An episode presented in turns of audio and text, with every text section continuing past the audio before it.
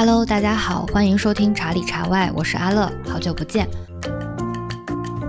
嗯，不知道关注我们的听友朋友们是不是也经常在线下买茶？就我目前个人的在线下茶叶消费的体验当中，其实主要会遇到两种推销或者说营销的形式。就一种是店员会主打茶叶的文化历史背景，然后喜欢去讲这个茶叶的历史非常悠久，然后起源于某朝某代，曾经是贡茶，或者说这个产地曾经是专门给皇家进贡的一个产地。然后还有一类现在比较流行的，嗯，是可能跟美妆里面的成分党比较类似，就是它的一段对话中会密集的抛出各种各样的一些专有名词，还有一些化学成分啊，像儿茶素、茶多酚、氨基酸、茶克素等等等等，反正就是不管你听不听得懂吧，就把这些词儿给你抛出来，然后你可能你听下来也未必能听出来一个呃完整的逻辑，但是就会觉得嗯不明觉厉。所以，嗯，时间久了，其实我个人也会产生好奇啊，就是。我们到底如何从一个比较科学的视角去认识和理解茶叶，以及这些专有名词，我们应该怎样去理解呢？嗯，其实茶叶发展到现在，除开它作为商业性质的产品，在理论层面其实也已经建立起了相对来说比较完备的一套科学体系了。那主观层面的判断，其实每个人的偏好都会有差异，但是在比较客观的科学层面，我们应该如何去理解一款茶，以及就是一棵茶树从。它还是一个植物，然后到一种可以供我们饮用的消费的一种产品，这背后就是它蕴含着哪些生产加工方面的逻辑和科学原理？这是我这么久以来就是会嗯比较感兴趣的一个话题吧。所以本期节目我们邀请到了马上要去南京农业大学攻读茶学博士的马老师，请他来从他嗯理科生的视角来聊一聊茶叶，然后。马老师他也是有着十年的茶叶加工制作的经验，并且也是长寿山茶花会的主播之一，是我们的老朋友了。那首先就先请马老师跟我们打个招呼吧。Hello，大家好，我是小马，不要叫我马老师，行业里的老师太多了，不敢当，不敢当。行。那我就稍微显得不那么客气一些。呃，其实我刚刚也有提到，就是小马他在啊，真的好不习惯呀。嗯，小马他在茶叶加工制作方面其实也有十年的经验了嘛。所以就是在聊那些比较艰深的名词之前，我觉得，嗯，其实对于广大的刚刚入入门茶叶的朋友来说，其实可以先跟大家去分享一下六大茶类和它背后不同的加工方式。对于一款茶产品品来说，像种植啊。或者茶园管理啊，这些都是非常前置的环节。那么消费者关心的可能就是茶叶成熟之后采摘之后的一系列加工过程，它是怎么样从哎可能看起来差不多的茶叶变成了我们杯子里面的或者茶壶里面的这样一种饮品，这个变化过程它是怎么样发生的，以及它背后的原理是什么呢？我觉得可以先由小马来为我们介绍一下。因为这个问题其实就非常非常大了。那我想用一种我自己的理解。来简单的去介绍吧，因为茶叶六大茶类的整个的提出和确立，其实不是一个非常非常遥远的事情。那么是在一九七九年，陈川先生的这个制茶学的第一版，才算是正式的提出六大茶类的分类方式，并且通过这种高效的茶学教育，来形成了一种共识。那么我觉得我们对于茶，就是茶树是有。几千年的历史，然后它的加工和利用哦更短很多，然后再到茶学的科研，那就更是一九三九年茶学专业建立之后的事情了。所以其实这些东西离我们都非常非常的近。那么在历史上最先诞生的其实就是绿茶，古人发现可以用热的方式来使这个茶叶断生，就和我们炒菜有时候是一样的，然后就能保持。呃，它鲜叶本身一个比较好的这种活性和状态吧，所以最早最早在很长的历史阶段都是绿茶为主的，无论你是用铁锅杀青，还是用蒸汽的方式杀青，但归根结底。它的背后的原理都是一样的，就是我们要用热来钝化茶叶里面多酚氧化酶或者是氧化物酶这些酶的活性，来让它的内含成分不要被这些酶催化，尽量保持一个原本的状态。然后我们了解的其他的像清茶呀、红茶还有白茶这些茶类，其实都是到明清之后才有的，并没有我们想象的历史那么的长久。然后特别是就很多人说一开始的茶叶无彩造法，就自然把它干燥就叫白茶。那陈川先生是不赞同，就是六大茶类的提出者是不赞同这个说法的。他认为你一个茶类的确立是要有明确的。工艺目的就是你这个工艺目的要达到它一个怎么样的品质变化，然后形成了一个加工的制成，它有这种制成的统一性和系统性啊，然后才能去被确立为一个茶类。所以白茶虽然是只有萎凋和干燥，像好像是自然晾干一样的一个状态，但实际上它无论是萎萎凋还是干燥，都是对它的这种品质是有一个期许的。那我们要用这样的工艺流程达到它的品质状态，所以说最早绿茶占据了好久好久的一个时间，其他的茶类都是在绿茶的基础上衍生出来的。那么其中最特殊的就是红茶。刚才我们说了，绿茶就是你要用热的方式去钝化它的酶活性，其实就是杀死酶嘛。然后酶是一种蛋白质嘛。你遇到热足够高的温度，它就会变性。然后那红茶呢和绿茶其实是截然相反的，就是我在用各种方式来提高它的酶的活性，想让它在酶的作用下把这些成分来转化的比较彻底，或者说达到一个我们啊比较理想的品质状态吧。所以在大段时期里，大家认为绿茶是不发酵茶，然后红茶就是全发酵茶，就大家把这个。酶的作用程度当成一个发酵，当然这个是不太严谨的，因为一般来说在食品领域，就是你有微生物参与并且作为主导的这样的制成，才称之为发酵。但是呢，我们一直因为是一个语言上的一个传承吧，所以当下我们最新的日茶学也就默认了这一点。其实红茶不算是发酵，对吗？对它其实加工的过程，对对对，其实是黑茶这种，就是微生物参与主导，就是它的品质形成主要是微生物造就的，它是才能叫发酵。但是因为一直都这么叫，所以这个事情就变成了一个，呃，怎么怎么说呢？这种延续吧，传承。对对对。然后以前的制茶学在第一版、第二版的时候，其实所有涉及到红茶的发酵都是打了引号的，就它是一个酶的氧化过程、催化过程。然后到第三版之后把这个去掉了，可能大家就它默认，可能大家都知道怎么回事儿吧。然后这也基本上是茶学领域，如果你来学茶的话的一个必考题，绝对是必考题。我之前也会觉得很奇怪，因为如果是红茶，它就算是一个发酵程度比较高的茶了，那黑茶它到底要怎么样发酵，它才算是黑茶呢？所以我就觉得这个分类方式还是挺。挺让我困惑的，就是以发酵来定义它的话，对，就是这个话题特别特别大，但是你提出特别好，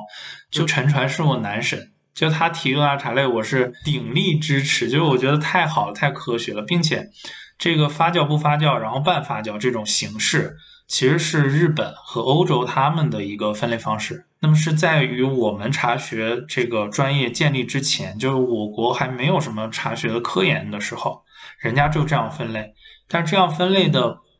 基础是什么呢？因为我们出口就只有红茶、绿茶和少量的乌龙茶，所以他们就只能喝到三种茶，所以他们就可以这样去分类。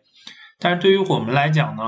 我们的花色品种特别特别多，对吧？几百上千种，绿茶就有几百上千种。然后呢，如果你依照这个国外的这种分类方式，然后把我们的现有的花色品种去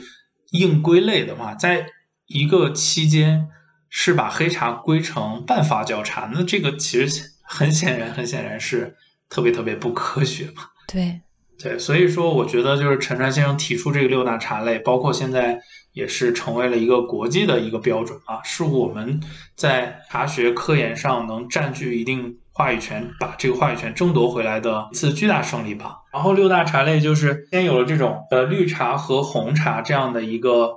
呃，完全相反的一个路径之后，那么就还有呃两者结合的，像清茶就是乌龙茶类。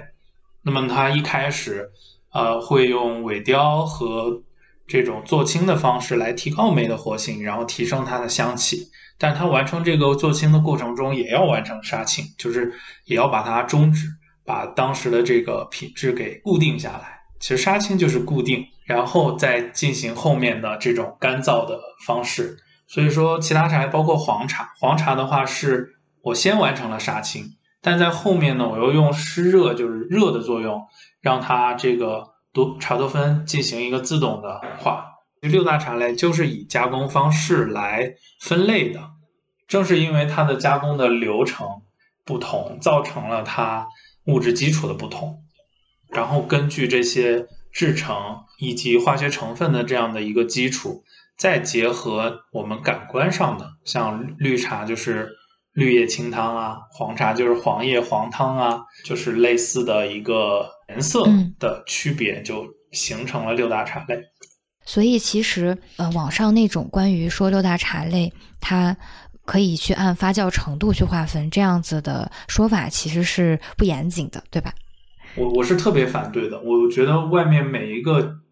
茶艺师班儿也好，评茶员的班儿也好，就是你但凡你讲六大茶类，你就不要讲发酵、半发酵这些东西。但相反的是，现在他们就反而是我讲六大茶类，然后还要一一给它对应进发酵不发酵的这个。这个这个区间，实际上六大茶类就是我们在科科学话语权上的一个胜利，就是为了取代这个发酵不发酵这个分类方式。所以，我我们真的要了解这个茶叶茶学发展的历史，然后要去维护它。对，因为其实我感觉现在市面上大家。但凡提到六大茶类，就是会重点强调它们发酵程度不一致，而不是说去强调它加工方式到底有什么比较大的差别。就它会先突出去讲发酵程度，然后什么轻发酵啊、半发酵啊、全发酵啊、后发酵啊这种，就还挺有误导性的。而且最夸张的是，他们会做一个图。然后那个图呢，会告诉你什么茶类是发酵程度是百分之七十、百分之九十这样的。然后，然后我的茶友也会有人把图发过来问我，我说首先你把它删了，然后就没有问题了，对吧？就这个东西你是要推导重建的。首先呢，你这个百分比你是以什么来算？如果你是以茶多酚的氧化程度来算，那么我姑且算你是一个科学的指标吧。但是它显然也是不对的呀。就拿普洱茶来举例，那我们普洱茶如果用老的方法来检测，这里还有一个检测方法的一个问题，大概是百分之三十三十五这样的茶多酚的含量。熟茶的国标要求是百分之十五以下，然后大部分的熟茶就在百分之九、百分之十，对吧？如果你拿它多酚的氧化程度来算的话，它也没有说茶多酚就减少了百分之七十或者百分之九十吧。但是他们那张图，我印象中好像说黑茶是减少了百分之九十吧，还是多少？所以，我们的六大茶类更科学、更严谨的方式是说，去按照加工工艺的方式去分类。我们就应该去抛弃掉那种以发酵程度来对标六大茶类的这种分类方式。然后，我觉得是不是可以这样子去理解啊？就是像绿茶的话，它其实是通过加热的这种方式去让这个酶、化学酶去保持一种稳定性。不是保持稳定性，是要把它嗯。钝化掉，其实就是让蛋白质变性，然后它就没有这个酶的催化作用，就是它就不发生反应。对，那么我原来会被它产生催化这些物质，那就得以保留了。那它这个嗯化学反应是发生在就制成的这个阶段中，还是说是制成之后它会呃，比如说化学性质不稳定，然后会继续嗯。发生一些作用啊什么的。你提的这个问题呢，也是就是茶学专业必考题，叫什么呢？就是六大茶类的品质形成的主要环节是什么？就像绿茶的话，就是它的杀青；像红茶的话，就是它的发酵；然后像黑茶的话，就是它的过堆；然后啊，像白茶的话，就是尾雕；乌龙茶就是清茶，因为清茶的话，就是它的做青是它的重要制成。这个怎么去判定呢？就是说，这个茶类的最终的风味，如果你少了这个工艺，或者你这个工艺没做好，你就会发现它完全不像这个茶。就是如果绿茶你的杀青没有做好，没有完成杀青的话，你的酶就还有活性，然后还去催化了之后，就会产生这个红茶的风味，就能找到其他茶类的风味了。所以说，你刚才说的这个啊，绿茶呢，它就是在杀青的过程中就是去钝化。那杀青完之后还有没有酶的活性呢？那像过氧化物酶，它的这种耐热性会热稳定性会好一点，像我们普洱茶的话，就是其实我们的生茶的成品也是有一定的酶活性的，这个也是可以测出来，并不是说完全就杀灭了。但是我在杀青这个过程中，为什么说要完成我们这个工艺流程的目的呢？就是我杀青完之后要揉捻，你不能揉捻的时候它就开始进行这种氧化催化吧，就所谓的红茶类的发酵过程了吧？那我这个茶是不是就做不好了？所以就是我们的工艺目的就是钝化你，然后让你在揉捻的过程中能把这些茶多酚催化掉，或者说要降到最低吧。哎，你刚刚说红茶它的关键制成的工艺是或者步骤是那个呃发酵。发酵开始不是说嗯红茶它是不能以全发酵茶去定义的。是。但是刚才我们也说了嘛，因为现在教科书上它工艺流程上它已经说了它是发酵，就是说以前是打引号的嘛，就是相当于一个你知道我说红茶发酵的时候，我在说多酚类的酶促氧化就 OK 了。但它其实并不是真正意义上的发酵，懂了？对。小马这边已经很细致的去讲了每种茶类它的加工方式的差异，这就引出了下一个我很好奇的点，就是是什么决定了一款茶它的加工工艺呢？就为什么有的茶树它就适合去做乌龙茶，然后有的茶树它就更适合去做红茶？像我们经常喝的这些名优绿茶，它就是嗯，我们基本上很少看到大家去拿这种茶树来做成红茶。呃，然后这个就牵扯到了茶叶的适质性，可以请小马来为我们介绍一下，就什么是茶叶的适质性，以及就是说到底是哪些因素决定了我们一种茶树的品种去加工成对应的一种茶。这个之前有一个朋友问我，就是他们在广西吧，然后有一些茶树，他问我能不能鉴定一下这个是什么品种，然后看它适合做什么茶。我说其实这个就本末倒置了。因为所谓茶树的品种的适制性，也是你先做出了一个茶，然后再进行这种审评的方式来确定它的品质。也就是说，你还是通过这种感官审评的方式来确定，哎，用这种方式制出来它是好喝的，品质是好的。然后呢，我才继续去看它内含成分的一个这种关键物质的这种相关性。那么有些品种说适合制绿茶，就是我们绿茶。的品饮目的是什么呢？就是希望它的鲜爽度高一点啊，所以呢，就希望茶氨酸，然后氨基酸类的物质高一点。那茶多酚呢，因为是带来是苦涩味的一个啊主要成为物质嘛，所以我们就希望这个啊茶多酚低一点。所以在这个有一个指标叫做酚胺比，就是茶多酚的含量除以。氨基酸的含量，它有一个比值。一般来说，就是通过划定了一个大致的一个范围，然后告诉你，在这个范围内是指绿茶。我我看你好像也找到了相关的资料，是四到七倍，是吗？嗯，对。所以大概是这个样子，但是大家呢不要去迷信这个事情，为什么呢？因为他去确定这个四到七倍，也是说我先做做出来，发现哎呀品质真好，我测一测吧，看看为什么好，然后其他不好喝的跟它有什么差别？好，可能就发现那些不好喝的就是酚氨比太高了，然后这些好喝的就是酚氨比大好是在这个区间内，包括红茶。那红茶的加工有一个指标叫像是茶红素和茶黄素的比值吧，就是也也是有一个范围的，就大概认为发酵到这个程度（加引号的发酵），嗯，发酵到这个程度是红茶发酵的一个好的工艺的状态，然后你就要终止它了，你就要去把它干燥掉，把这个酶的活性去钝化掉了。其实最终还是要钝化掉。然后新的茶怎么确定呢？就是说。还是呢，我通过制作制作出来，感官审评，觉得还品质不错，然后一测成分发现哎也符合之前经验里的那种好试制的一个范围，那我就确定它的试制性。那我在云南这边的种质资源谱里面，其实看到有挺多品种，就是既试制绿茶，也试制红茶，还有普洱茶，就它是都试制的，所以大家。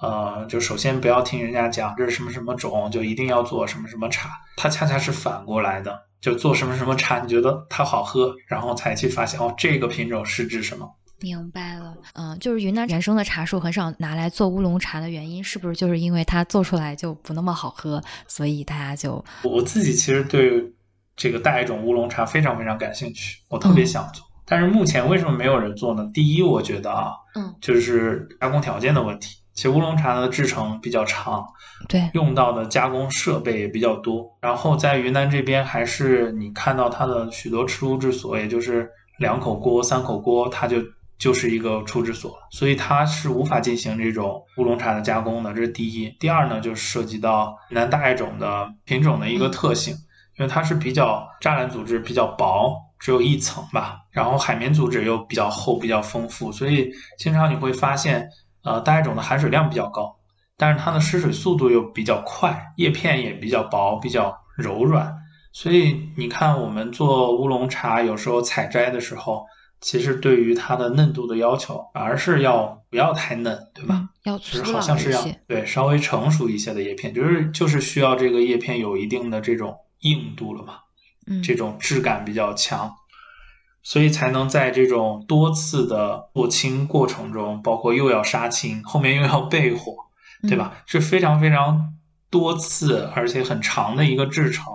那很有可能就是云南大爱种这个品种，它不能适应这样的一个长的流程。当然，这是我的猜测。然后我刚才说了，它的本身含水量比较高，但是呢，失水速度又比较快，这个特性呢，也让这个云南的白茶非常非常的难制作。大家喝到的云南白茶，要么走向两个极端，就是第一种是连基本的清臭气都没有把它去除掉，就是你的尾雕制成没有达到这个制成的目的。那我们尾雕就是为了提升香气，然后把这些清臭气去转化掉也好啊。挥发掉也好啊，就是把它去除掉，然后干燥。其实我觉得所有茶的干燥就是固定，这个主要流程差不多了，我茶叶品质已经展现出来了。嗯，我现在就要固定你，然后用不同的方式进行干燥。要么就是长时间的那种月光白，就是在低温这种非常缓慢的一个干燥的过程，你就会发现它有点过于甜腻，甚至有点馊。所以这两个茶类都是我比较感兴趣的，我也很想就是通过工艺制成的优化吧，来结合它的品种特点，能不能做出这样好的这种茶类？哎，所以就是云南的茶树其实是不太适合做白茶的，对吧？就在你的视角下，我也不能这样说，不太适合做白茶，因为首先云南本地的这种月光白。嗯，就是超长时间的萎凋，没有基本上不日晒的，就到最后要干燥了时候才才会晒一下，也有它的风味特色，就它特别甜，然后也不苦不涩，嗯，香气也特别的好，而且云南大叶种嘛它这种芽头非常的肥壮，然后显毫，就在一定程度上它还很漂亮，所以我觉得它有一种定位，也有自己的受众，不能说它不好。但是如果你想以现在福建白茶的这种新的有花香有鲜爽，然后把它压饼或者是直接散茶的存放之后有变化什么的，那之前月光白的工艺可能就很难做到，就它真的会滋味会变淡，品质没有在陈年的过程中变好。当然，我觉得这个是工艺的问题，就是你要往往那边来靠。但是很多人现在也有去做云南白茶，就是所谓的我用福建的工艺去做，实际上你不要听他吹，嗯，他根本就不可能用福建的工艺做，因为福建你要拿出去晒的嘛，嗯，你在这边你只要晒五分钟，它就红遍了。就我们这边的这个紫外线很强，超级强，嗯，对，然后温度超级高，就是根本就无法那样。但是超长的这种萎凋和干燥时间呢？又会造成别的不太好的一个现象，我觉得可能要结合一下，需要有人耐心去做一些梯度的加工实验。而且福建白茶的工艺也不是说啊，我历史上就这样，也是经过几十年的这样的一个尝试和传承。所以我觉得云南白茶大家不要急着去变现，就说啊，我们云南资源好，生态好，茶树好，然后所以 怎么怎么样，然后。就想去骗钱，对吧？你先好好把工艺做好，做出一个好喝的茶再说。小马刚刚说的这一点还挺打破我的固有的一种认知的，就我可能会觉得，呃，一个品种的茶树，就是像比如说我们像云南的，它有那么多的原始林，它的生态是非常好的，那么茶叶的本身的鲜叶的品质就是非常高的。那可能在我们这种思维惯性下面，就会觉得啊，那它比如说拿来做白茶，它的品质可能也是会非常好的。但是其实可能我们就忽略了，呃，工艺其实对于一款茶叶它到底好不好喝，它的品质来说也是。非常非常重要的一环，可能我们需要去找到，嗯，一种茶树适合它的一种加工方式。那可能云南有云南的一呃，在未来可能也会有更适合它的一种制作白茶，甚至说制制作乌龙茶的一种加工方式。那可能福建那边的工艺，那它是按照呃福建那边的原生的一些品种，呃，或者是说后面开发出来的、研制出来的一些茶树品种，是更适合当地的，结合当地的对自然条件，对对。所以茶叶它不仅是它的茶树的生长很依赖于。当地的自然气候，它的加工其实也是会受到当地的很多就是地域的一些限制，然后进而也能引发出它的一些特性的。对，就最初肯定是因地制宜的。那刚刚其实我们在聊到茶叶的视觉性的时候，呃，小马也有提到一个，嗯，叫呃酚胺比，就是茶多酚和氨基酸这样子的一个指标吧。其实我们在喝茶的时候，尤其是去茶馆。呃，很多呃茶艺师他也会跟你讲啊，说我们这款茶它的，比如说氨基酸含量很高啊，或者是说茶多酚的含量很高啊，或者是去聊什么，嗯，它的茶褐素啊，或者是黄酮啊之类的这这些指标。其实我之前在嗯一个线下体验的时候，也是有有有过这样子的经历，然后当时他就咔咔咔一顿输出，就把我直接给听懵了，就不知道他在说什么。然后其实准备这期节目去做功课的时候。也了解到，其实它不同的这种化学成分，它可能是会对应到我们的一些味觉体验也好，或者是说它的香气的体验也好。呃，下面就可以来聊一聊，哎，我们经常听到的这些名词，它到底意味着什么，对吧？它可能对于。对于商家来说，它可能是一种营销的方式。那可能对于我们消费者来说，每个成分它到底代表着什么含义？然后它对应到喝茶的体验中，它又可能带给我们怎么样的体验？其实我觉得你刚才说的很对啊，它就是一个营销或者说是一种销售方式吧。就你更多的把它当成这样的一种方式就好，就不要觉得好像他懂的词儿比我多，他就比我会喝茶。不要自我 PUA，就是凭什么呢？大家都有嘴，不是吗？然后我其实个人并不是一个成分党，当然我如果想要用这种成分去和风味对应，来进行一个自我的逻辑自洽，然后来解释我的茶为什么好的话，嗯嗯，我是有这个能力的，但是我从来没有这样做过，我是特别觉得不合适的。为什么呢？因为我是对这个事情有信仰。就是大家一直都想去判断我是不是有某一种成分，然后和茶叶的品质它就完全相关。这个成分越高，茶叶品质就越高。大家一直都想找，我也想找到这样的一个关联，但受限于什么呢？受限于一种叫我觉得叫做检测精度吧。当你只知道茶多酚、儿茶素、咖啡碱，然后氨基酸这些东西，比如说你知道五种成分，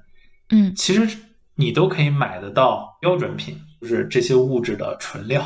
然后你就可以按照一定的浓度，就按照它在茶里的含量去配置一定浓度的溶液，然后那你就可以尝得到这些单体的味道。这也就是说。呃，这些比如说氨基酸能带来这种鲜爽啊，有甜味，然后多酚类物质有苦味和涩味，糖类具有甜味，就是这样的一个说法。那么大家都是通过这样的单体的溶液，大家可以尝出来的，确实是可以一一对应的。但是在食品里有有一个研究方式吧，就叫风味重建。就是说，你告诉我它的品质和这些成分相关，那你就拿这些最关键的成分，你按照这这个样品中的含量，你去把它配出来，然后你去尝一下，是不是能和你的样品的风味差不多？那起码以现在大家所描述的这些成分来讲，我觉得你完全重建不出来一个茶叶的风味。嗯，所以它就流于纸面了，它就变得。仅仅是一种为了解释而解释，虽然它当然它是有这样的对应的风味嘛。就说我觉得大家喝茶的时候，就就是把它当成一个谈资就好了吧。对，其实我理解是不是说一杯茶汤里面它的化学物质是非常丰富的，其实你很难就是说以现在的一种对，而且可能也没有必要去。对对对，我这样跟你讲，就是说我们叫一个，比如说常规成分检测，大概有五种。啊，就是像茶多酚啊、水分啊这些，就是常规成分。然后我们用色谱仪去检测的话，那那儿茶素我们可以测出来八种，简单儿茶素四种和复杂儿茶素。然后黄酮类我们可以测五种吧，就大概就是它就能测出四五十种、五六十种成分了吧。就是用。然后我们用质谱和色谱仪这种连用的方式呢，其实是可以测出一千多种。然后你再进行一些物质的筛选之后啊，可以用的就比较确切的，也肯定是有大几百种的。那么你有些含量很低，你不可能把它单体拿出来，然后一喝啊，茶叶里的甜就是这个物质造成的，其实是不太科学的，对吧？嗯，是的。嗯，而且它是非常非常多的物质的一个综合作用，这是其一。其二呢，是我个人觉得啊，很有可能我们觉得非常优秀、非常优质的一个风味，恰恰是某些比量比较低的成分综合作用造就的。嗯，就恰恰不是这个含量很多的成分。但是当你去研究它，或者当你去谈论它的时候，你肯定在讲的是这种含量很多的这样的一个成分。当然不是说这些成分没有用啊，我只是说一个好的茶和一个更好的茶它之间的差别，或者说这种很细微的差别，当然是很多其他可能含量很低，但是很丰富的物质来造成的。不然的话，你就可以说啊，我们测一下哪个茶多酚多啊，哪个茶就好。或者你也可以很简单的像刚才测一下那个绿茶，哪个酚胺比最低，哪个就是最好喝的绿茶。但实际结果可能不会如大家所愿。对，是这样。你刚刚讲的这点也让我想到了之前我做一期关于茶的香气来源的一期播客，当时的那个老师也是说，就是可能很多时候决定呃一款茶它的香气像这款茶。它可能并不是最突出的那种芳香物质的作用，它可能不能是占比最高的那个物质。对，它可能是其他的多种，可能占比含量并不是很高的这种芳香物质，它在一起叠加之后的一种效果。对，而且这个很复杂，就是有一些物质它是成分浓了之后它是臭味，好像银朵就是这样的吧？嗯，对，好像是的。对，然后浓度低的时候你就觉得它是香味，所以说。是有一个优秀的风味区间的，但是你很难去，就是说什么是恰好的呢？嗯，而且它又有这种物质之间的一种相互作用，所以大家也不要披着这个科学的外衣，然后你你卖茶就卖茶，对吧？只要做的好喝。对，所以就是不要被嗯商家宣传的话术中的那些成分给。怎么说？给 PUA 到，就是你判断你买不买这款茶，可能最终的一个决定性的因素，还是说你喜不喜欢这个味道。是的，你就把它当成一个消费品。你你老是听商家说这些说那些，那你是在学习嘛，对吧？但不是一个消费。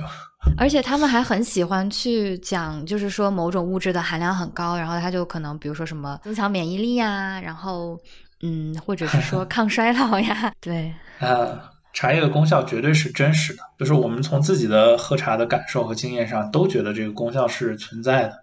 但是研究呢，大多是没有临床研究的，就通常就是一种化学研究。比如说我这种啊某种成分能抑制某种酶的活性，嗯，然后就让你的身体对吧抗氧化啦，或者是降血脂啦。嗯，它是一种间接性的一种验证。我记得新冠刚开始的时候，不是说普洱茶杀病毒嘛，对吧？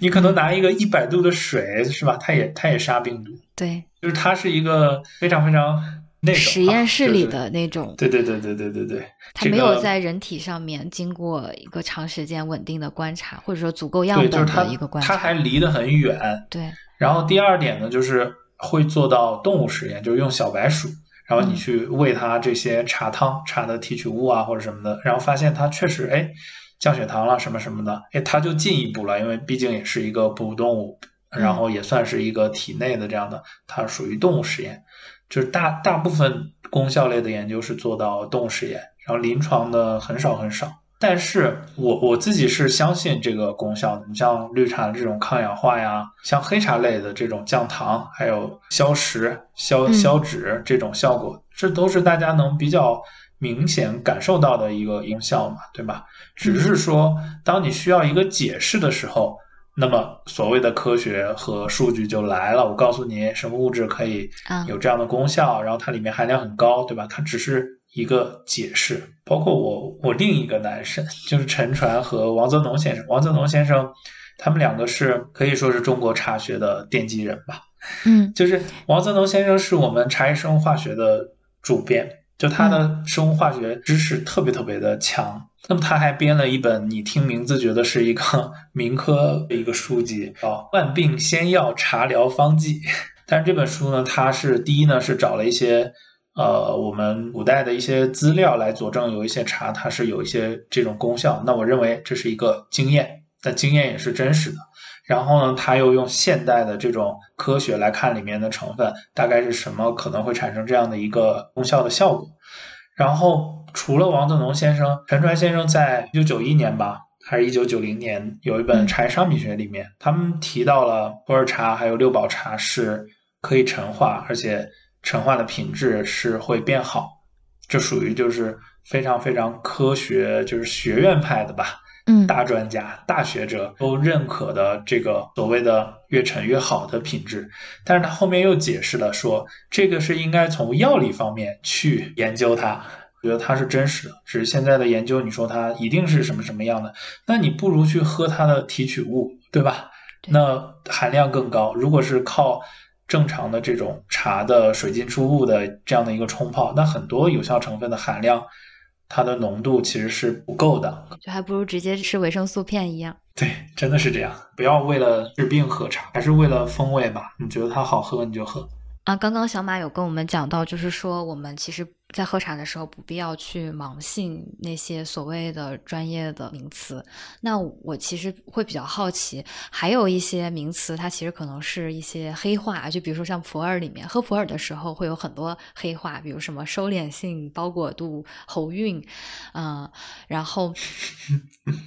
你感受过茶气吗？对，还有一个体感，但我觉得体感它就是一种身体感受嘛，它只是。用了这样子一个比较玄学的词，但我觉得收敛性、包裹度这些，嗯，说实话，我真的没有搞明白。我觉得收敛性是色感的一种，但不是全部，就是它不能倒过来。就是我是不抵触收敛性、收敛感。嗯，那它的原理通常大家可以看到资料，就是你有多酚类的物质嘛，它就会使你口腔黏膜蛋白失水，然后呢，就你就会感觉到这种收敛性，感觉到这种所谓的干燥的感受吧。那我觉得这个是科学的，并且我觉得也解释的非常好。这里我还想聊一下，就是茶多酚是在曾经一种翻译会把多酚类的物质称作单宁，单宁是一个音译，但是它的意义是什么呢？意义就叫鞣酸或者是鞣质。那它什么意思呢？就是能够把皮变成革的一种酸。对，就是比如动物的皮，然后抹上这种酸之后，你发现它就变成那种革质感，它产生了反应。嗯，所以在曾经可能有一段时间是有一些混淆的，但是这个多酚类物质呢，它是有分子量的，就像茶里面的茶多酚分子量是很低的，可能不到五百吧，然后能形成我们所说的鞣酸那种形成革质的这种这种酸是一般是好像。要三千以上的分子量吧，但是它如果你用这种官能团的这种分类去描述的话呢，它肯定都算多酚类的物质。所以，但是它的化学特性可以说完全不一样嘛，不然我喝一口茶，然后我的舌头就是吧 坏掉了，就变成了变成了镉，对吧？这个就很太吓人了。不，但是你看它的收敛性是不是就有点类似这样的一个特性，但是没有那么强烈。嗯，我我理解，其实是不是跟葡萄酒里边的那套品鉴的术语会有点类似？因为葡萄酒里面也会讲一种单宁感，可能就跟这个收敛性其实是一个意思。然后它这种单宁感很多的来源也是呃葡萄皮里面的一些物质，然后发酵形成的这种感受。对。就是它可以是一种大类，虽然你化学特性差别特别大，但是是不是这个收敛性，你大概可以稍微联想到一点点，就是它让你的这种口腔黏膜蛋白它脱水了，然后就你就感受到了这种收缩，嗯，对对对，这这这样的一个感觉。至于包裹度的话，那通常的解释就是我的可溶性果胶或者什么样产生这样的一个厚度。像收敛性和包裹度在感官审评里，它是属于触觉的。那其实触觉呢，是我个人是觉得要高于味觉和嗅觉的，就在茶叶的等级上，就是你好茶一定是触感要非常好。但是呢，至于这个茶是苦还是甜，是这种香还是那种香，你会发现大家的差异非常的大。但是没有一个人会觉得喝到嘴里，哎呀，收敛性很强，涩的麻嘴，这是个好茶。我觉得这个你再怎么给你洗脑，也不太可能成功的吧，对吧？对，就是这个是不分个体差异的，就一定是好的茶叶、好的酒、好的食物的一个共同的追求吧。就是我要细腻的，我要滑的，我要软的啊，我要浓厚的，它是非常重要的指标。嗯，那喉韵呢？然后喉韵和体感，其实你知道吗？就我我从来描述茶的时候，我都不会讲体感。嗯。就是我是不太喜欢那种个体差异非常大的一个感受描述的，就可能我有也是真实的，但是我告诉你之后，你不一定有。而且我今天喝同样一个茶有，明天再喝不见得就有同样的体感，就是它很难琢磨。所以我通常在审评中不太会去提到它，说它有什么科学的原理和解释的话，就是现在的研究是比较明确的，就是在我们的喉部，甚至在我们的肠道。都是有完整的味觉感受器的。实际上，我们到喉部以及到你的大肠，你是尝得到这个味道的。哦。但是你大脑可能分析不出来。其实你身体可能是有感受、有信号，但是你大脑不会觉得，哎，这个茶到到到我的肠胃了，然后还是酸的，还是苦的，那它不会是这样，不然我胃酸就把自己 酸死了。那么有可能是某些特殊的，刚才我们所说的很少的这些物质，但是它特性比较好。刚好呢，刺激到你这个感官了，嗯，身体内的这些感受器了，然后让你产生了这些比较持久良好的喉韵以及体感。但是我自己我并不非常的强烈的想要去一定要把每个每个东西解释出来。我是对喝茶呀，包括茶叶有很多好奇和很多疑问的，但是我觉得大部分我都没有搞清楚吧。可能说我刚才说的是其中一种理解吧。我觉得这些问题也是大家都会很感兴趣的话题，因为在有的时候你在外面喝茶，然后可能有些人他就喜欢去通过这些词汇，然后显示出自己比较懂一款茶，或者是说他对一款茶的理解非常的深。对，所以如果我们可以把这些概念。就跟大家很轻松的去聊一聊，我觉得也是可以帮大家去去魅，就是不要一听到这些词就觉得好像非常的高大上，或者是说我没有这种体验，那可能就是我不太懂这款茶或者怎么样的。不是的，这就是让大家出去喝茶要相信自己，然后不要被 PUA。然后今天好像前面聊了好几个问题，我都在好像就在不停的去推翻，然后去对抗。其实也不是这样，就是说有些是真实的，但是我觉得大家在一个方向走得太远，或者说这个市场百分之九十九点九的人都在朝一个方向，好像嗯无脑的在冲，所以我就特别想往回稍微拉一拉。嗯，像你说的收敛性包裹度，我相信就是大家都会感受到的喉韵啊这些，就一旦你感受到一次，你就找到了诀窍。你的审评能力就提高了，品鉴力就提高了。我觉得是需要有这样子的声音在的。任何一个比较健康的这种市场体系里面，它都应该有这种多元的声音和多元的感受，而不是某一种。呃，声音成为主流主导，然后去让大家都接受这一套理论。我们今天聊这期的目的也是希望可以给带给大家另外一种就是理解茶的视角嘛。嗯，因为我们刚刚在聊到它茶叶里面一些比较典型的、有代表性的一些化学成分嘛。那我比较好奇的是，就是说我们在拼配里面，它更多的是呃感官上的一个体验去做这个拼配，还是说？嗯，可能对一些大的机构来说，他会去控制一些这种物质成分，然后以实现他们这种稳定的一个标准化的出品这种效果呢。传统的大厂的拼配呢，其实主要还是为了降低成本，对，和均匀品质，因为它每一个批次每一个批次的量是非常大的，嗯，如果不进行拼配的话，它很有可能会每个批次之间的风味差别过大。特别是在当年，我我们是呃，就是有很大的重心上是要出口创汇的嘛。嗯，那你的一个一个批次的质量不稳定，在整个贸易市场上是不太好的。然后另一方面呢，就是降低成本，比如说用不同的等级，有啊嫩一些的，也有稍微老一些的。然后我按照一个比例，像普洱茶的话，它还会进行撒面，就是我等级高的好看的，我撒在外面。然后茶饼中心呢，就是压的等级粗老一些的，那这种方式肯定也是降低成本的一种方式嘛。当然，有些朋友说，嗯，这种各个级别都有，它的滋味更丰富，当然也是有道理的。当下我们的拼配，就目前来说，传统这种原叶茶茶叶的拼配，呃，我是更期待在这个拼配的基础上去提升茶叶的风味，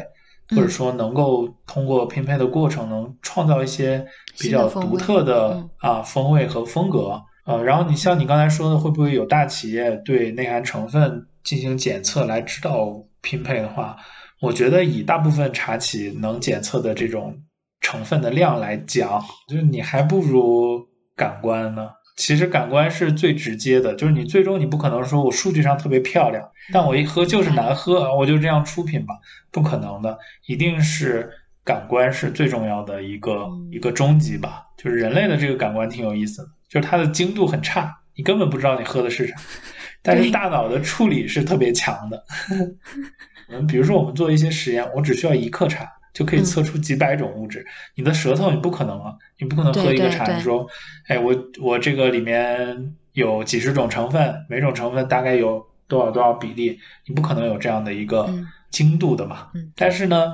我现在机器已经做到精度这么高，几百种成分我都能够去做出来了。定量的话也能完全它有多少含量，我是测得出来的。嗯。但你依然无法复原这个，就让机器机器理解你这个风味，以及你也无法去复原这个风味。可能做深加工的企业，就像像东方树叶这种，我可能觉得他们这方面会很强，但我不了解，所以我不能说所有的这个企业它不会看成分。但是呢，传统的这种茶企。还是以这个，我觉得感官审评为主吧。我理解你刚刚说的那一点了，就是人的这套感官系统，它不会去测这中间到底有 A B C D E F G 到底有多少几百种上千种成分，但是它可以最后给你一个答案。就它把整个的加工过程，它像一个黑盒，就已经全部处理掉了。然后最后，可能你只要你只需要一尝，然后就能判断，哎，这个味道它是不是对的，它是不是好喝的。它的厉害在这里，不在于精度，不是像有些人说的啊，人的这个嗅觉是很敏感的，什么什么一点都不敏感。对我们现在测香气也是，拆生化学上告诉你八百多种，实际上也是一千多种，完全可以测得出来一千多种。但是你怎么分辨呢？什么都闻不出来，并且你发现，就我们对于感官的描述，经常是一个描述性的，并且需要借鉴。就是哎，这个有果香，有花果香，你很难去说它是一个什么什么什么香气，对吧？特别是我们国内这方面还没有那么的成熟，成熟或者说深深度吧。国外酒的话，它就会想象力就更丰富了。他说这个酒就像什么海边的篝火。在海风中，这种感觉，你知道吗？纯粹是靠联想的感觉，那是什么感觉？对我，你你说的这点，我非常能够体会。就是有的时候，我喝一款茶，如果呃，就它的它的体验是很明确的，但是可能你要去描述它，你就会很难去描述。就是可能不同的人喝这款茶，他会有一些。呃，差异不同的感受，对我我非常理解这个这个差异性，我也非常认同。但是这个事情就像你刚才所说的，有些人他会跟你讲数据一样，他的词汇量比较大。那有些人在这种描述风味上，他的想象力和词汇量也比较大。但这个呢，你不见得就是说你词汇量大你就对，我们相信自己就好了。而且在这种不断的尝试中，你也会找到你自己联想的一个东西。而且我我所相信的是什么呢？就当你茶的风味明确到一定程度，或者是优质到一定程度，即使你说不出来，你也喝得出来。比如它特别有某一种，你像我说，呃，乙邦茶吧，嗯，我觉得乙邦茶陈化几年出来有比较明显的石斛花的香。石斛是一种兰科的植物，但是因为它可以做药嘛，嗯，就我闻过那个香气，喝到那个茶，我能够联想到。那种感觉，可能你把两个东西拿在一起的时候，你又觉得不是那个香气了。对，就是我这个也有自己亲身的体验吧。就是最近在喝一款白茶的时候，会明显的感觉到它跟我之前喝过的白茶那种味道会很不一样，就是某种水果的香气，但是我很难描述出来。包括我在喝另外一款红茶的时候，也是它会有一种柑橘，还有一种植物的味道。然后我就去翻别人的那个就是品茶的笔记，就看到有人说白茶喝起来是香瓜的味道，就是一语点醒我。包括他说那个另外一款红茶的香气是蔷薇科植物，因为我自己种月季嘛。所以我对月季的味道还是挺熟悉的。然后我就想啊，对，就是这个味道。但是确实有些人他可能就就像你说的，词汇量很丰富。比如说我没有闻过蔷薇啊，我就很难去理解。对，而且而且我觉得这个东西呢，是同样是像刚才我们聊工艺聊什么的，就是你要抓重点。它一定有一个主导的香气是什么样子的，对。然后其他的这些更细节的，那通过你的练习，你的感官分辨能力会去提升。那么主导的这个香气，你说它像什么？然后像你有经验，你能联想到，这就是我说的，就是这个茶你的品质，你要你要把这个风格做出来啊。所以，如果它一款茶没有一个让大家能够清晰感知到的主干的话，是不是也可以讲说，这个就是他工艺的问题？他工艺没有把这种，呃，他想要表达的这种东西给做出来。嗯，哎呀，你这个问题啊，有点复杂。就是工艺其实是可以塑造一个香气类型。那很简单的就是说，你六大茶类是因为工艺不同，嗯，那六大茶类显然它的香气不同。那所以其实我们是可以通过它的香气。去判断它的工艺制成大概在哪些制成有什么什么反应吧，不能说具体的反应，就大概是什么样的一个状态。比如说有些普洱茶，有些毛料，那我一喝我就知道，那这个茶肯定运输的过程中它产生了摇青，因为它就能找到乌龙茶里面带有摇青的味道。但是这种香气呢，并不是说很主导，它可能很细微，因为它可能只是说在路上颠簸啊，摇了一下，并不像。乌龙茶那样真的去把它摇好多次，然后把它做透，走水还阳啊什么什么的，它只是说产生了这样的一个工艺流程，那么一定在香气上它就产生了相应的表现。这个其实就是感官审评的基础，就是你要用香气来辨别它的工艺流程。嗯，所以你这个问题有点复杂，就是回头如果我们专门讲讲这个感官审评的话，可以可以聊。对，可以可以，之后我们可以专门开一期聊感官审评。插播一条小小的广告：茶里茶外现已开通快团团小店。目前我们主打的产品是第七期节目中嘉宾朱先生主理的茶思有权旗下几款比较热门的有机茶产品。感兴趣的朋友可以去第七期节目的详情页里关注一下链接，同时也可以加我和楼楼的微信了解详情。此外，我们也会在这期节目同步上线我们的首款普洱茶产品。包含一款生普和一款熟普，想要入门普洱的听友们也可以关注我们在 show notes 里面的链接，了解更多的产品详情。话不多说，继续收听节目吧。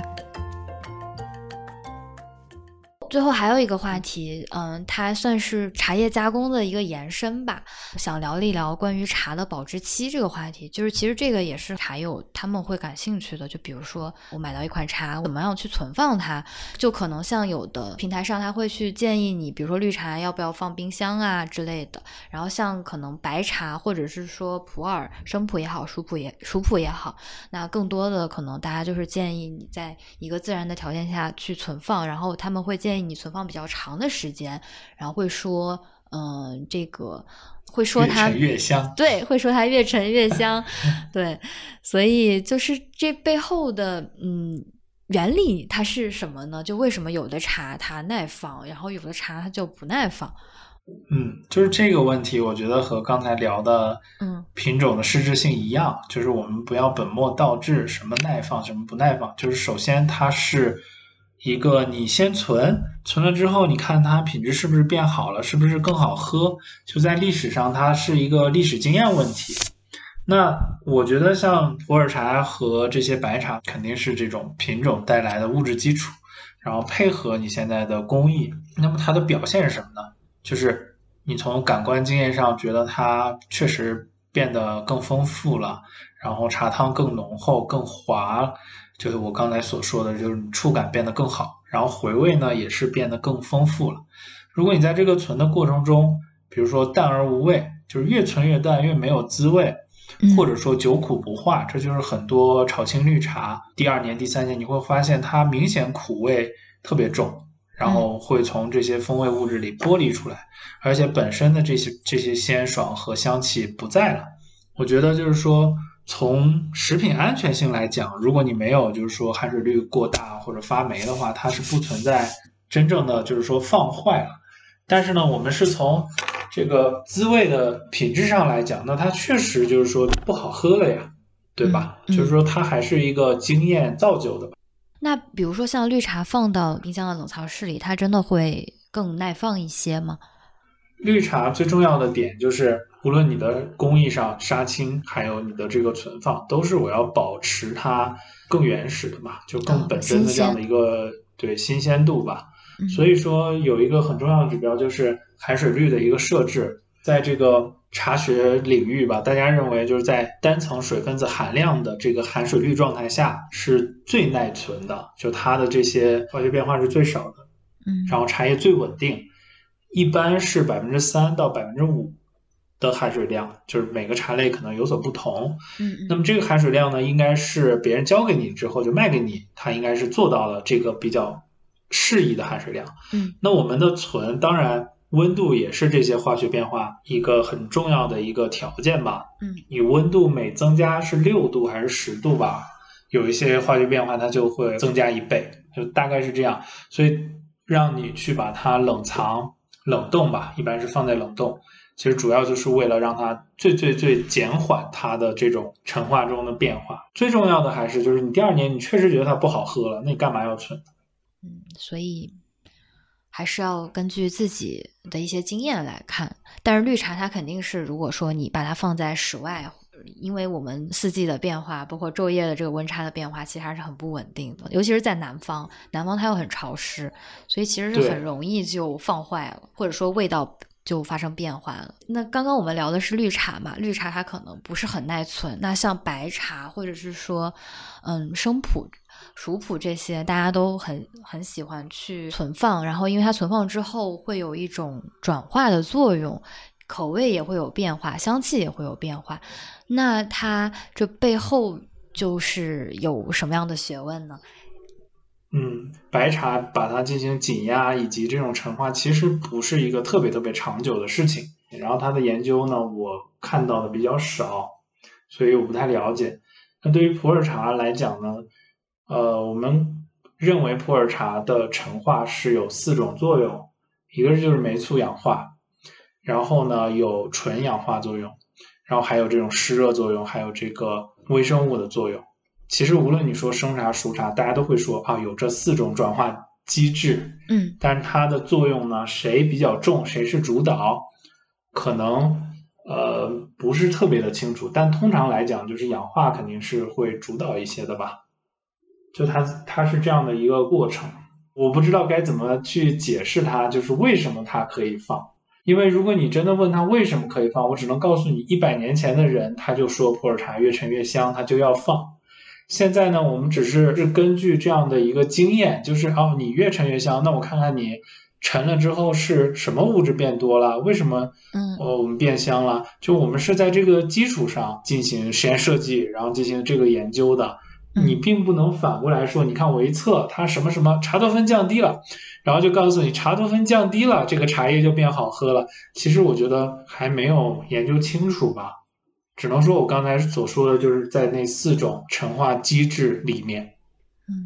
那像有人会说，就是茶叶陈化是茶质衰退的过程，这种说法它背后的含义可能是想说，就茶叶在它加工完成之后，它就是一个各方面风味也好，或者说品质的一个巅峰，可以这么说。那可能它在之后的这个自然的放置的这种过程中，它的其他的风味也好，或者是说其他的这种物质也好，可能都是在衰减的。对，那那这种说法，它可能就跟越陈越香这种感觉是有一些矛盾在的。这种说法靠谱吗？就是茶质衰退这种说法。我觉得是客观事实，而且你刚才说的也其实已经说了嘛。嗯你说有一些绿茶或者是一些其他的茶，它在做好的时候就是它的品质巅峰，把很多工艺做透了，把它的嗯最好的风味已经展示出来了。那你为什么不在它的品质最高峰把它喝掉呢？对吧？就是它没有必要去存。嗯那普洱茶为什么要存呢？就是首先它的生茶的新茶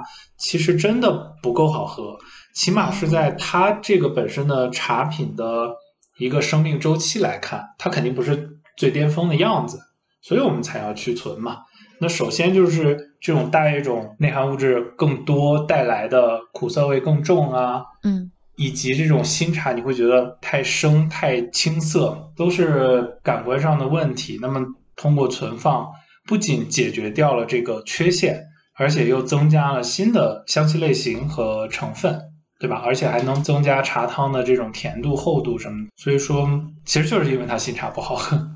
那它没有办法在工艺上去做到，就是说让它的新茶会更生普的话，因为熟普没有这个问题嘛。熟普它就是，嗯，一个对熟普就是越陈越香的镜头，对对，就是你追求它最终的口感，所以才发明了熟茶的这种渥堆的工艺嘛。对，是把茶给它做透了，嗯。对，就实际上，大家为了解决你刚才或者我刚才所描述的新茶的口感不够好的问题，会产生了不少这这个新的工艺流程的尝试。比如说，普洱茶把摊晾的时间延长，让它产生类似红茶、白茶这样的一个尾调，那么你的苦涩度就会降低，而且也会产生新的花香，这样你的茶喝起来你就觉得。嗯，好像它更甜了，也更香了，而且没有那么涩了。但实际上，它就改变了它的一个物质基础了。至于你改变了这个物质基础，为什么它就不利于越陈越香，不好存放呢？我个人的经验是，就是我之前所描述，就是你存着存着，你发现它滋味越来越淡了，并且它的这个香气是浮于表面的，它不是一个就是闻起来。然后茶汤里以及吞咽过后，这三者能够形成一个比较好的平衡和互补。你通过很短期的大概三五年的经验，你就可以感受到，那么采用了一些新工艺的茶，它会有不太好的变化。这是我个人的理解。还有一种新工艺呢，是借鉴黄茶的这种闷黄工艺。那么它这种闷黄，就像我刚才跟你聊的，就是所谓的闷黄主导就是湿热作用嘛。那同样是我杀青完成之后，然后像黄茶这样去进行，就是一个常温的一个堆放，它也会形成一些黄茶类似的这种工艺的一个变化嘛，它会带一点点那种黄茶的感觉，然后你会发现茶汤会明显的偏黄一些，就也能降低一部分新茶的苦涩味，然后也能增加甜度啊，而且那种汤色就大家觉得，哎，这个汤色。那么透亮还是金黄，就觉得这种汤色是好的，就也是为了新茶的一个一个快速的流转吧。对，然后这种茶呢，存放出来，我个人是觉得，呃，茶汤就刚才说的这种触感会变得不是太好，就它不太细腻，然后会觉得有点粗糙吧。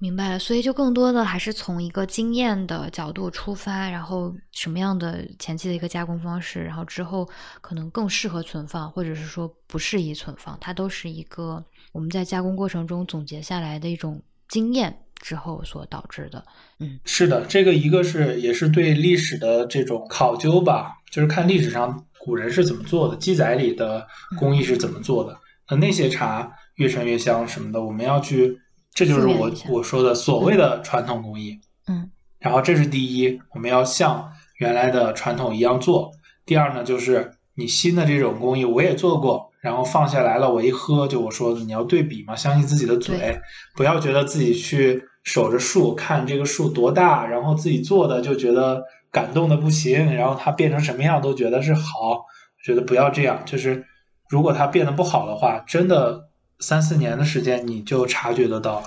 嗯，那像普洱这样子，呃，它先做好的时候是毛茶嘛？毛茶做好了之后，还是需要通过呃高温蒸压，然后把它压成一个一个的饼，也是为了去方便它陈化和存放，是吗？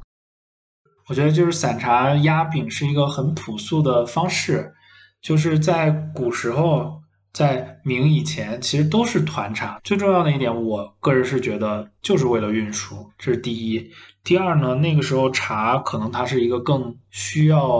我们现在能看得到的那种品饮方式啊，是更权贵一些或者更文人一些的品饮方式。那直到朱元璋建立了大明了之后，他才。把这个团茶给废掉，然后去提倡这个散茶。所以你说普洱茶为什么要压饼？我觉得历史上它就是因为运输更方便。但是现在压饼有什么好处呢？我我是特别不建议，就是说大家存散茶存好几年，因为从你的经验上，你就会发现，你散茶存三四年之后，你会发现香气真的变少了，然后滋味真的变寡淡了。所以就像一般的绿茶一样，但是蒸压了之后，我觉得就不同。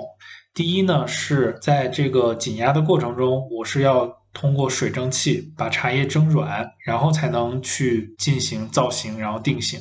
在这个蒸软的过程中，它相当于也是一次湿热作用，也会形成一些新的香气类型。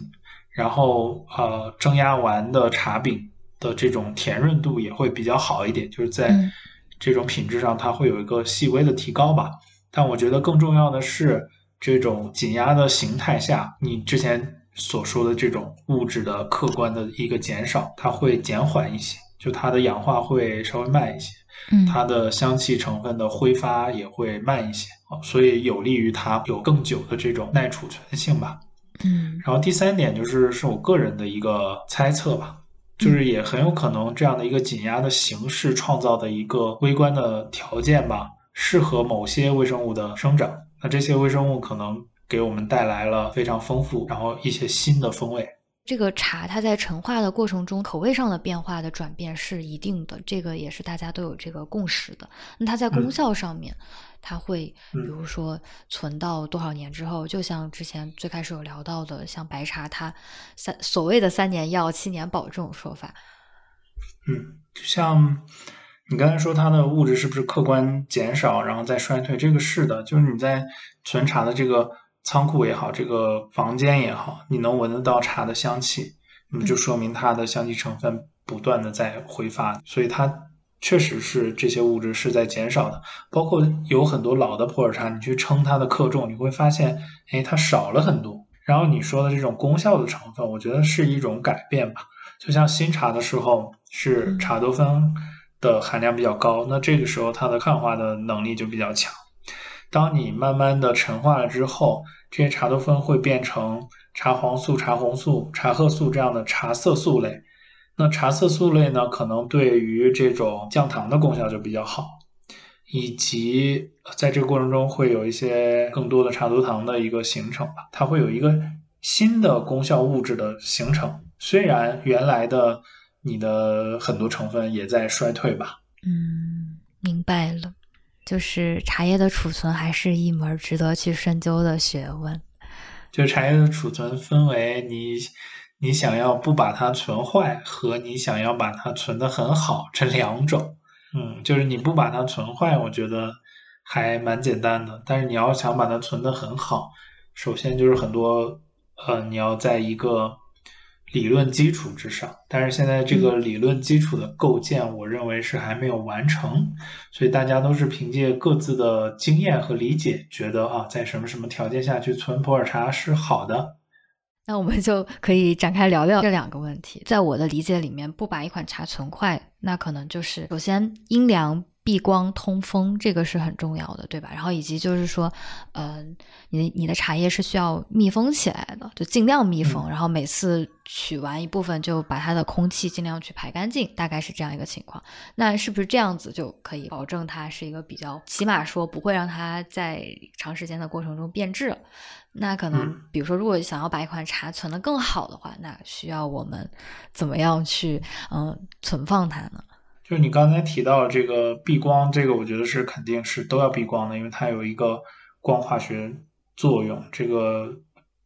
是很显然的茶叶的一个裂变。不仅是茶叶，可能我们一本书，你你晒着它，它可能很快就变黄，甚至纸张会变硬，对吧？然后你刚才提到了一个通风，通风这个的话是在普洱茶零八年的国标里是，就是它在普洱茶储藏条件里面，但实际上通风是。我个人理解是什么样的呢？当你在同样的温湿度条件下，一个有空气循环，一个没有空气循环，那么没有空气循环的这个静止的这个状态是更容易发霉的。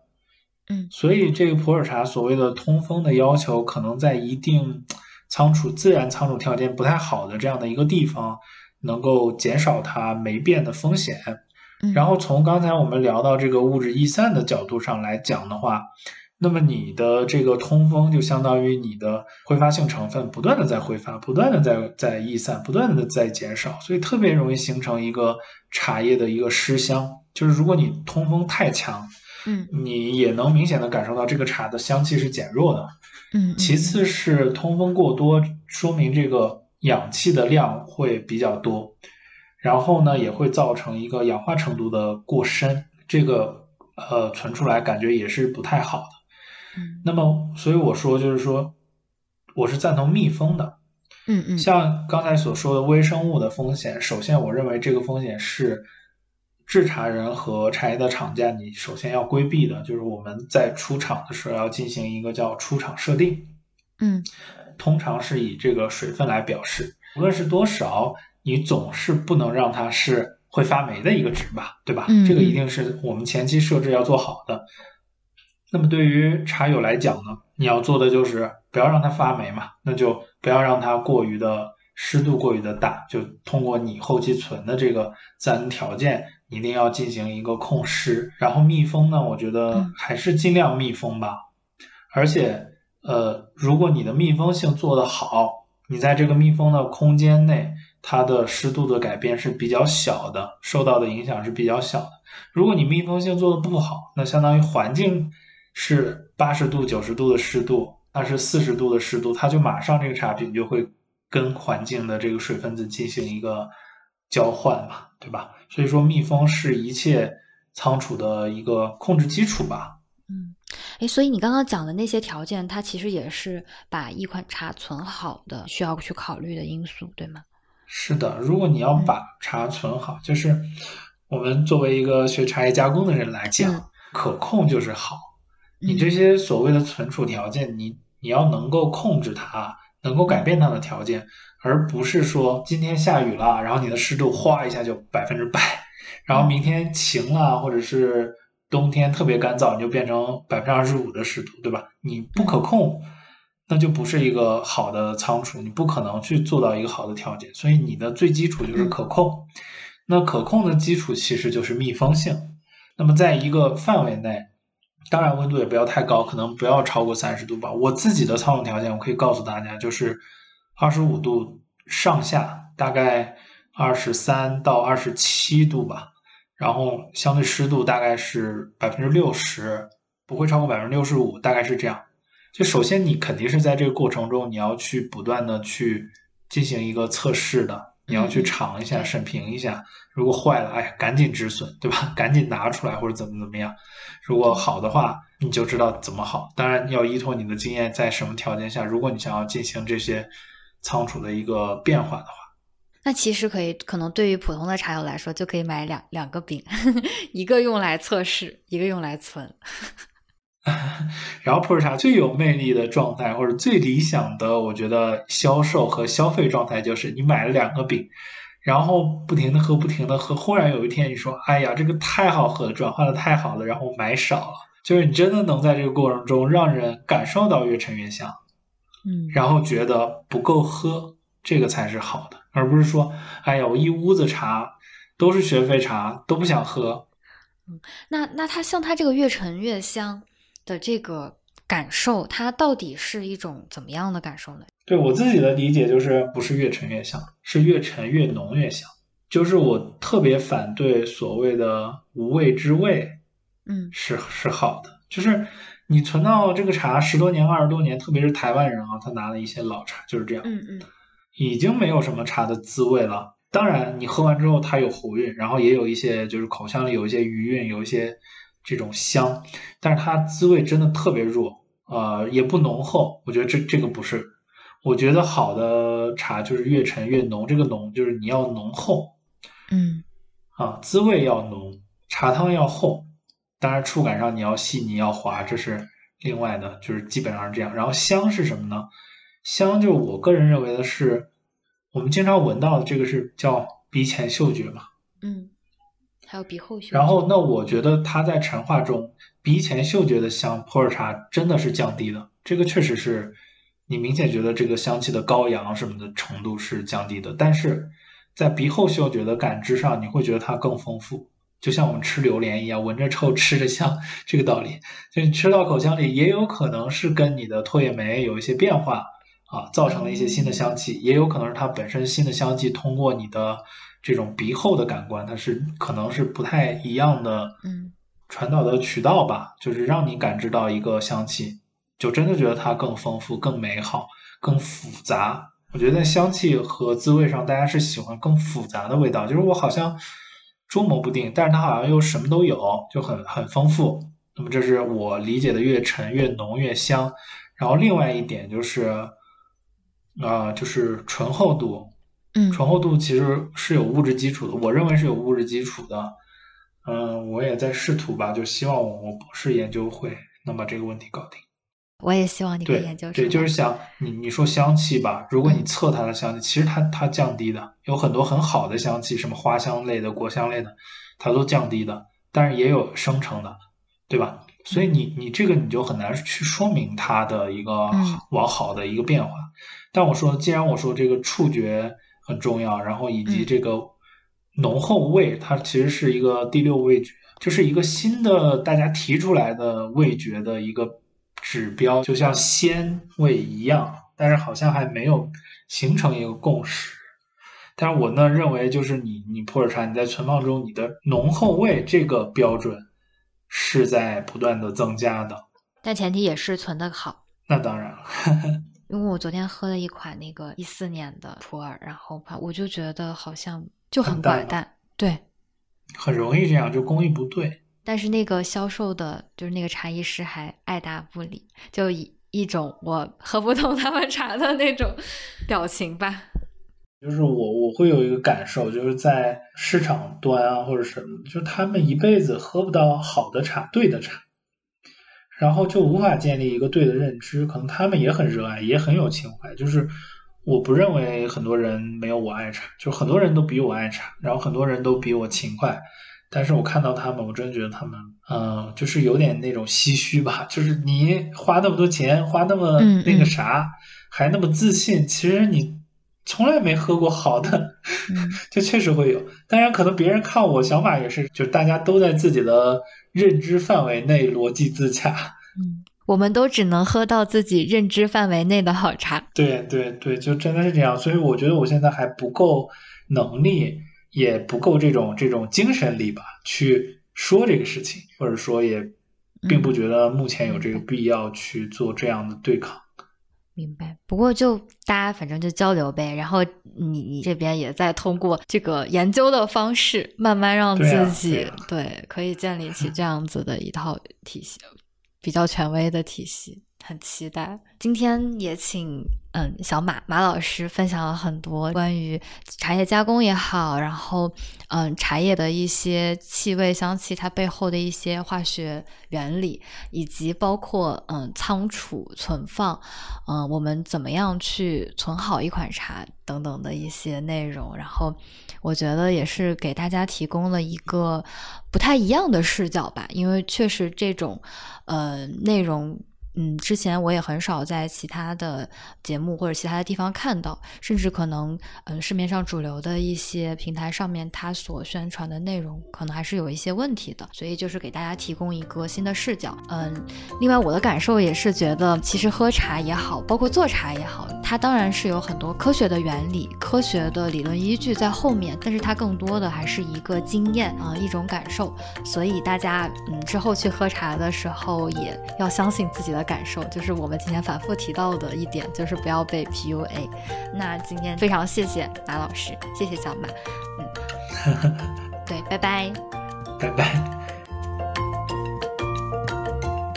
本期节目就到这里了，谢谢你的时间。如果你喜欢我们的节目的话，请帮我们动动手指，转发给你的亲朋好友，或者帮我们分享到各大社交平台上。另外，如果你想加入我们的茶友交流群，也可以在 show notes 里看到我和罗罗的微信，添加我们为好友，我们就会拉你们进群啦。最后，祝大家喝茶愉快，咱们下期再见。